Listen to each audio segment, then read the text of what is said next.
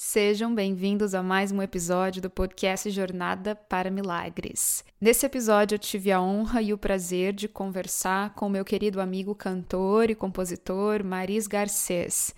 Nessa conversa a gente falou sobre esse processo criativo que se dá de uma forma mais autêntica. O Maris ele acabou de lançar um álbum chamado Estância Project, que é um álbum muito interessante eu super recomendo vocês ouvirem, porque é um, é, uma, é um estilo musical que traz uma mistura de sons.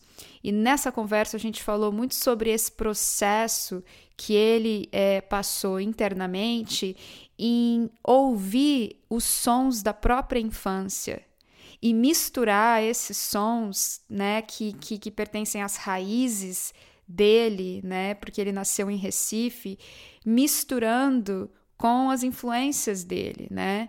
E essa seria a voz dele que é mais autêntica, né? Essa seria aquela voz que não está tentando reproduzir um som específico, que não está tentando se encaixar, nem está tentando agradar um certo padrão. E por isso ela se torna autêntica, por isso ela se torna viva. Então, nessa conversa, a gente falou muito, a gente tocou nesses pontos. Quando a gente começa a realmente ser um canal para a criatividade, quando a gente se liberta é, do tenho que, deveria fazer desse jeito, deveria ser desse jeito, ou da preocupação com o resultado. Então, a gente fala muito dessa abertura e dessa receptividade para a criação. E aí, a partir do que a gente conversou, me vieram várias ideias em relação ao quanto que a gente pode honrar a nossa história, honrar quem a gente é e ressignificar a nossa história, ressignificar a nossa dor, ressignificar o que a gente acredita, né, que é real sobre a gente.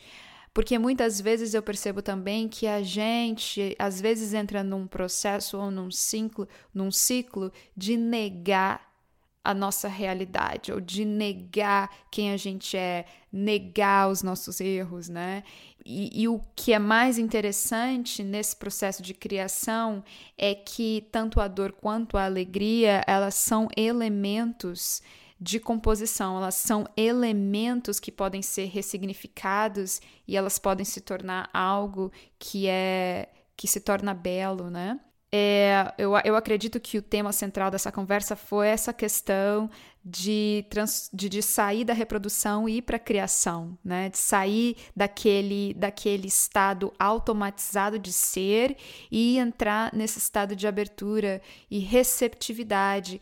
E isso gente, qualquer pessoa pode fazer, né? Você não precisa ser um artista, você não precisa ter o ofício de ser artista para ser criativo. Independente do que você faz, você pode é, encontrar esse canal de criação que inspira, que transborda o belo e que, de uma certa forma, ilumina foi uma conversa incrível, espero que vocês gostem. Por favor, sigam o Maris, compartilhem a música do Maris e não se esqueça de seguir a página no Instagram Jornada para Milagres para a gente ficar em contato. E não se esqueça de compartilhar esse podcast com as pessoas que você acredita que vão gostar. No final dessa conversa, você vai ouvir a música do Maris. Eu espero que vocês gostem e tenham uma ótima jornada.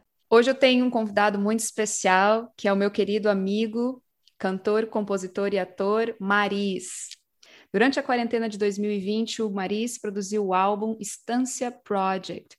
Os vocais fortes que lembram os cantores de forró e os aboios de Pernambuco, somados ao beatbox que se confunde com instrumentos eletrônicos de percussão, dão ao álbum uma sonoridade única que se encaixa entre o pop e o folk. Seja bem-vindo, Maris. Obrigado, Lu, meu amor. Adorei a apresentação. É um prazer ter você aqui com a gente hoje. E o prazer um pouco... é meu, né? Essa nosso, nosso reencontro anos depois. Uhum. A gente se conheceu no Rio de Janeiro e exatamente. Eu estou muito feliz com esse seu novo projeto, que é o Estância Project, e eu é, gostaria de saber um pouco mais sobre esse seu processo de criação, o que que Quais são as suas influências e como é que foi esse processo de criação desse álbum que está tão bonito e, e tão inspirador? Bom, primeiro de tudo, feliz também estou eu, né? Porque ah, você dando espaço assim para falar do Estância Project é uma coisa muito importante. É um álbum muito é, representativo de toda uma geração que cresceu em Recife, ouvindo é, a música local e ao mesmo tempo ouvindo a música que vinha de fora.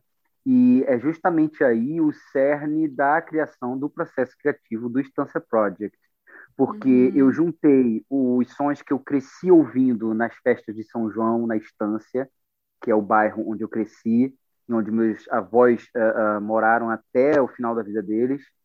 É, e, ao mesmo tempo, ainda na Estância, eu ouvia, como todo, to, todas as crianças da, da, da, década de 80, a gente ouvia as coisas que vinham de fora, né? Os, uhum. os grupos americanos, e não só os americanos, mas os grupos que cantavam em inglês, e a mistura dessas influências é que se deu o Estância Project. Foi assim que nasceu o Estância Project.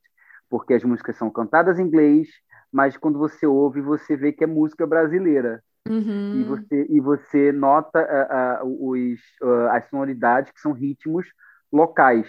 É, uhum. Existem ritmos no Estância Project que são os mais conhecidos, né, que lembra frevo, lembra o, o baião, mas também tem os ritmos que são muito uh, uh, uh, familiares só as pessoas que são mesmo do Nordeste, que é o caboclinho, que é o maracatu de baque virado, porque tem um baque virado e um baque solto.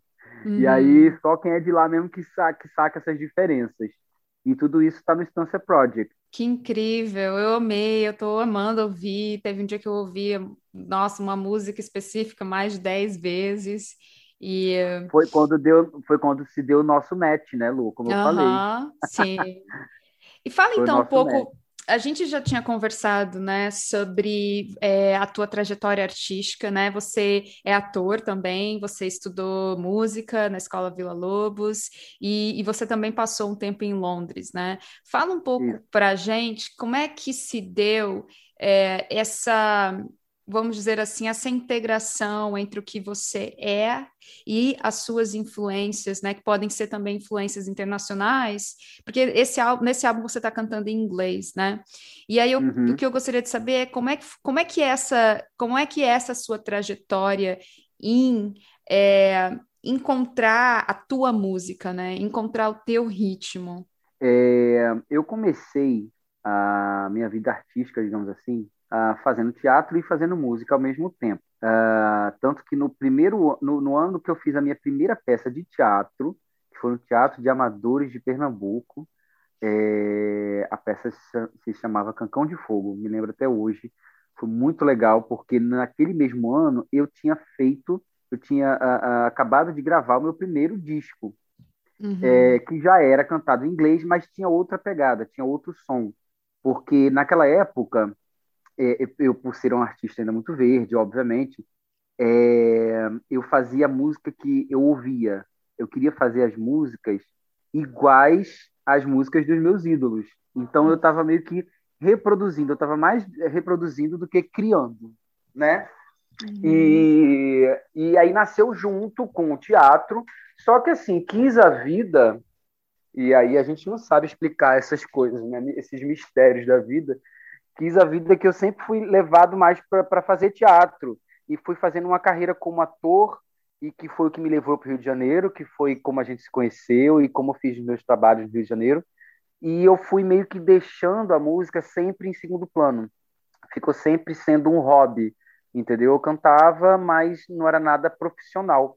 Quando, depois de muito tempo me dedicando ao trabalho é, como ator, é, uma coisa que me influenciou muito e me encorajou muito para voltar, a retomar uh, o projeto musical, foram as plataformas digitais, porque, assim, uh, falem, o, o, o, né, algumas pessoas falam de maneira meio que ressentida com as plataformas digitais, mas eu acho que tem um, um lado positivo muito grande, que é da acessibilidade mesmo, de, né, de chegar em todos os lugares, e você não precisar de, por exemplo, uma gravadora para você lançar um disco. Você faz uhum. a uhum. música e você deixa na plataforma. Uhum. Então isso me encorajou muito também, sabe? Porque antes eu pensava, ah, vou fazer outro disco, sabe? Vai todo um investimento para uma para um, não ir para frente, para ser limitado a um número de pessoas. Eu pensava muito isso na época. Aí eu pensava, não, vou ficar aqui mesmo onde eu estou, no campo seguro, que é de, né, de atuar mesmo, de fazer teatro, de fazer TV, que é o que está rolando. Então sempre meio que empurrava com a barriga, entendeu, Lu? Mas aí chega uma hora que você fala, cara, tem que ligar para isso. Você tem que fazer a tua arte, independente de quantas pessoas vai atingir, de quantas cópias vai vender, entendeu? Se aquilo vai ser o, um, o teu trabalho ou, ou, o teu hobby. Eu acho que a arte, quando ela bate na gente, né, a gente que é artista, a gente é escolhido para servir a arte, para ser um, um, um, veículo da arte, e ela não tem que ficar no nosso computador e na nossa cabeça. Se uhum. vem para a gente, a gente tem obrigação né, de reproduzir. Então, foi assim que o impulso para eu lançar o Estância Project, e para minha surpresa, que eu achei que ia ser ele ele ia ser assim, um projeto bem discreto, não, não ia atingir muita gente, né, por, uhum. por ter uma uhum. sonoridade diferente. E para minha surpresa, ele está com menos de seis meses, assim, já conquistou várias coisas, né? E está sendo ouvido é... internacionalmente, né? Você Cara, contou... vários países ouvindo, né? É, é, uhum. Tem um, eu, eu, assinei com um selo independente aí dos Estados Unidos, uhum. que é uhum. o New Horizons, e me chamaram para fazer parte do, do, time. Sou muito grato assim por que eles têm feito, sabe? O que, que te inspira a criar? Olha, várias coisas. É... Livros me inspiram muito. Eu estou sempre lendo muito, isso me inspira muito. Filmes. É, esse para citar os fatores externos né? Porque eu acho que tem dois. Tem, eu entendo que o processo criativo ele se dá ou uh, do externo para o interno e faz esse movimento, né? Você vê algo que inspira, como também o contrário. Tem sentimentos, tem coisas que a gente vive que acabam virando uma poesia, uma música. Quando então na, no Stança Project, por exemplo, tem esses dois, essas duas famílias de música, entendeu? Tem música que nasceu ali por vivências minhas e tem músicas que elas vêm, parece que como que um, quase com uma psicografia, sabe como é? tipo, é, é, eu vou entender a, o verso que eu escrevi depois que a música está pronta. E eu vou interpretar e eu vou, eu começo a, as imagens começam a vir e eu falo, poxa, eu acho que essa música está falando sobre isso. E é sempre assim, uma visão, né? Eu, eu, eu falo muito isso, é minha visão mas é, existe a visão de cada um que ouve são visões diferentes e eu acho isso o máximo uh, eu agora com o Instância Project é, várias pessoas têm visões diferentes de uma mesma música eu acho isso muito uhum. interessante e, e, eu fico na minha né tipo assim não vou não vou eu chegar e falar não essa visão tá errada ou essa visão tá equivocada não eu acho que cada um tem a sua eu acho um barato isso eu tenho particularmente uma visão de algumas músicas minhas muito influenciado pela espiritualidade. Sempre fui muito criado nesse meio da espiritualidade, do espiritualismo. A minha mãe sempre é, meio que doutrinou a gente dentro do espiritualismo, mas sempre assim, é, desapegada de religião. A gente nunca foi espírita na minha casa, mas a gente sempre é, deu muita atenção para o lado espiritual. Então, é, isso me explica muita coisa, sabe, Lu? Na hora que estou criando alguma coisa, eu tenho certeza, é muito nítido para mim, que está sendo uma colaboração. Eu aqui no plano físico e alguém que está mandando ali do, do, universo. Né? Eu acho que a criatividade ela paira no ar e os artistas vão captando, né? Anteninhas que nós somos, eu acho que a gente faz esse papel. Uhum. Eu acho lindo isso, né? Porque é, é, eu acho que também a, a, a criatividade ela é um estado de ser, né? A gente está formando a nossa personalidade até a idade de sete anos até aquela, aquela, aquela estágio onde a gente né, é, não tem os filtros, né, não tem os condicionamentos da sociedade, a gente cria o tempo uhum. todo, a gente imagina o tempo todo, e como adulto a gente vai perdendo esse, essa conexão com a criatividade, né? E eu porque acho vai chegando a crítica, né? É, e, e porque a gente vai se né? automatizando e vai tentando se encaixar no mundo, né? Se encaixar na normalidade.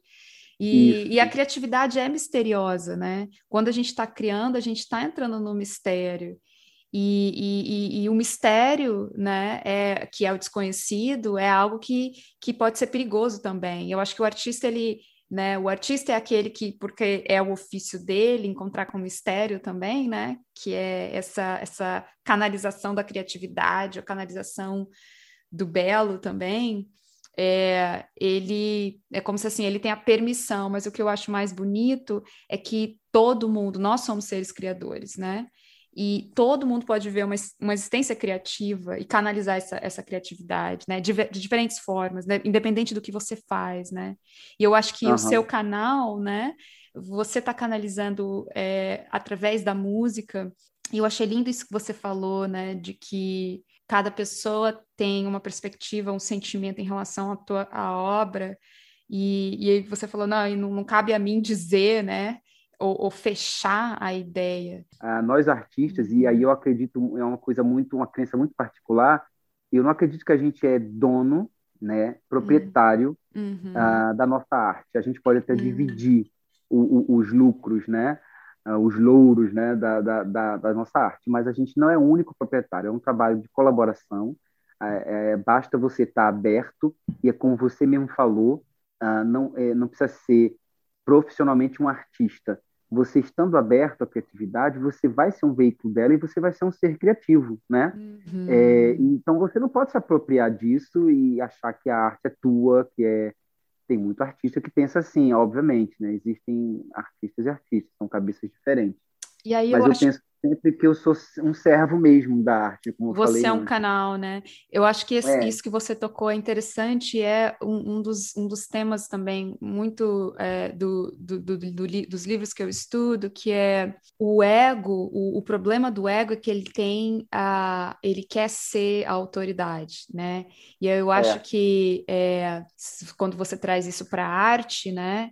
É, é aquele, é quando você se coloca nesse lugar da, da autoridade, né, ou de ser dono de algo, e, e, a, e isso também vai, começa a passar pela arrogância, ou começa a passar por ser melhor, por ter um, um, talento que é fora do comum, e, e essa armadilha, né, Qualquer pessoa uhum. pode cair nessa armadilha, e na verdade isso não serve à arte, e não serve à criação, não serve à criatividade, porque, é, de novo, a criatividade é essa canalização do belo, né?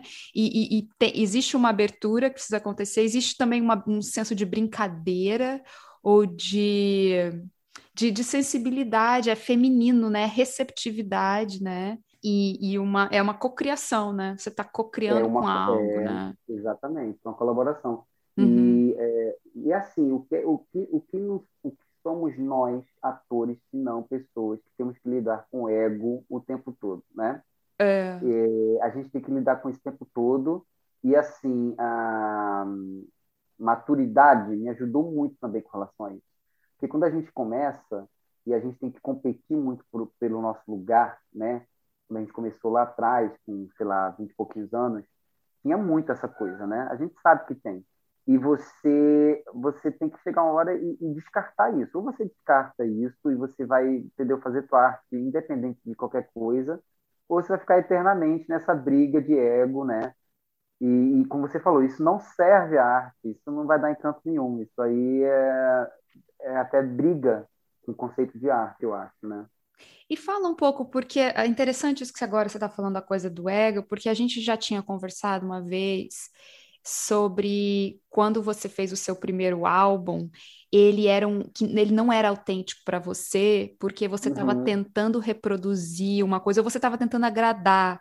E aí quando uhum. você começou a ligar os pontos e, e, e, tanto conectar com a tua raiz, quanto é, ter a permissão de, cara, eu quero juntar também as minhas influências com que e com o com as minhas raízes, né?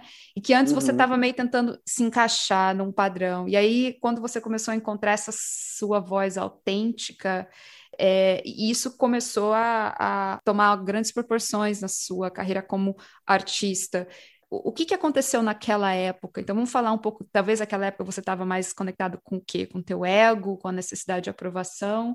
E se você quiser falar um é. pouco sobre o teu primeiro álbum, o que, que aconteceu naquela época? Eu acho, primeiro de tudo, assim, Lu, é, a gente tem que se perdoar também, né? Uhum. Tipo, é, a gente está aprendendo sempre, né? Uhum. Quando é jovem, mais ainda. Embora quando a gente é jovem, a gente acha que não precisa aprender mais nada, né? É, a gente é muito errado mesmo quando a gente é mais jovem.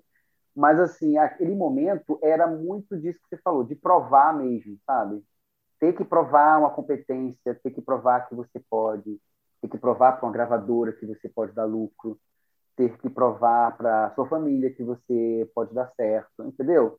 Tinha muito essa pegada. Uh, e tinha a imaturidade. Eu vejo muito uh, como se fosse uma poesia verde que eu tinha na época, sabe? Uma poesia verde. Porque eu já fazia minha poesia, já, o poeta já estava ali, mas eu tinha que me escorar muito nos exemplos para fazer minha própria poesia, né? Então você acabava que reproduzindo. Eu falo isso do disco, mas assim, é, eu também me perdoo um pouco. Foi o melhor que podia fazer na época. Na época eu me empenhei muito para fazer ele. Ficou um disco muito bonitinho, a verdade. Hoje ele está no YouTube. Quem quiser, tiver curiosidade, vai lá no meu canal, uhum. é, Maris Garcês, e tem uns, tem uns um, audio vídeos, né? Do, dessas músicas mais antigas. E aí vocês vão entender o que eu estou falando, que é era outra pegada, era uma coisa mais densa, mais pop. Uh, o segundo disco é que já você já vê uma, uma, uma instância project nascendo ali, porque já foi quando eu comecei, quando eu voltei de Londres e, e que eu comecei a, a, a, ouvir mais os tons da minha cabeça, né? Os hum. tons internos e começar a criar de dentro para fora, né? Como eu falei. Uhum. E aí eu, eu comecei a deixar mais de lado os tons externos, o que eu estava ouvindo. Tanto que o que eu ouço até hoje, você pega minhas playlists, não tem nada a ver com o Stanza Project. O que eu ouço para o meu lazer, entendeu? É, são, são outros tipos de música. É, então, é, foi muito importante essa, essa parte, essa, passar por esses, esses trabalhos primeiros, que eram meio assim, meio uh, desajeitados, digamos assim, meio verdes, mas foi importante pra, até para eu perceber que aquele caminho ali não, não ia vingar muito, entendeu? Quando eu fiz meu primeiro CD, é, era um CDzinho demo, né? CD demo, para quem não conhece, é tipo um, uma demonstração, não um CD que é comercializado, né? Eu fiz ele na, naquela época, a gente está falando dos anos 2000, é, não a plataforma, as plataformas digitais não eram nada populares, inclusive estavam começando ainda. É, e aí não tinha outro jeito de você divulgar seu trabalho senão fazendo cópias de CD. Uhum. Então lá vai eu para Londres, morar em Londres, faz, um, cheio de, de cópia de CD. Arrumei um trabalho por lá, aquela coisa da, da juventude, né? De achar que tudo vai dar certo, uhum. que, é, que, é um, que é bonito, na verdade. É meio inocente, mas é bonito, né? Você vai achando que tudo vai dar certo, vai ganhar o um mundo. Tá, fui para Londres com esses CDs. Uh, ah, e quando eu comecei a fazer música lá, que é inclusive uma, é, foi a primeira música do Spencer Project, essa faixa se chama No Trains to Solitude. Essa música foi escrita em Londres. É, e quando eu comecei a pensar e a ouvir os sons que podiam combinar com, com a música, vieram os sons da estância. Foi quando eu percebi, né, que o bairro onde eu cresci, eu passei minha infância, é, ele estava dentro de mim, né? Eu tinha eu tinha absorvido toda aquela herança daquela época, né? Eu saí da estância, mas a estância não saiu de mim, aquela coisa. Uhum. E foi e esse foi o kick-off, né? Foi o start para fazer as outras músicas do Estância, do Project, porque todas elas seguem essa linha de misturar os sons né, dos instrumentos locais com a poesia que é feita em inglês. Foi assim que, que nasceu o Estância Project. Ah, é muito lindo. Eu espero que você tenha uma vida longa com esse projeto e a gente vai tocar uma música sua aqui nesse episódio. E fala então um pouco como é que a galera pode te encontrar, como é que eles podem ouvir a tua música. O Estância Project está em todas as plataformas digitais, Spotify, uhum. Deezer, Apple, iTunes, uhum. é, Tidal. É, tem o canal no YouTube também, Maria uhum. Garcês. Uh, vai vir umas coisinhas, surpresinhas aí, que a galera da New Horizon está preparando para o Santa Project. E eu queria também dar uma dica do, do blog onde eu reúno todas as letras do Stança Project. Ah, que legal! Qual que é o blog? É, o blog se chama basta uma gota.blogspot. Uhum. Uh, o Basta uma Gota, ele reúne todas as, as letras com tradução, porque, óbvio, todo mundo aqui me, me pedindo, cara, põe a tradução, não falo inglês, não entendo. Então, é, você tem a tradução, uhum. tem as uhum. músicas antigas também, lá, uhum. as letras, e as que estão por vir, para a gente fazer Eita. o podcast, quem sabe, encontra aí. e aí você pode acessar lá o bastaumaGota.blogspot. Ótimo. Espero que curtam, que, que vibrem na poesia de distância, sigam, ponham nas playlists, isso que eu queria falar. Salvam na playlist, isso é legal também. Sim, e compartilhem. Foi lindo, foi lindo. E a gente, nós vamos fazer outras conversas sempre. Um beijo, Marise, e agora a gente vai ouvir tua música. Beijão, tá bom.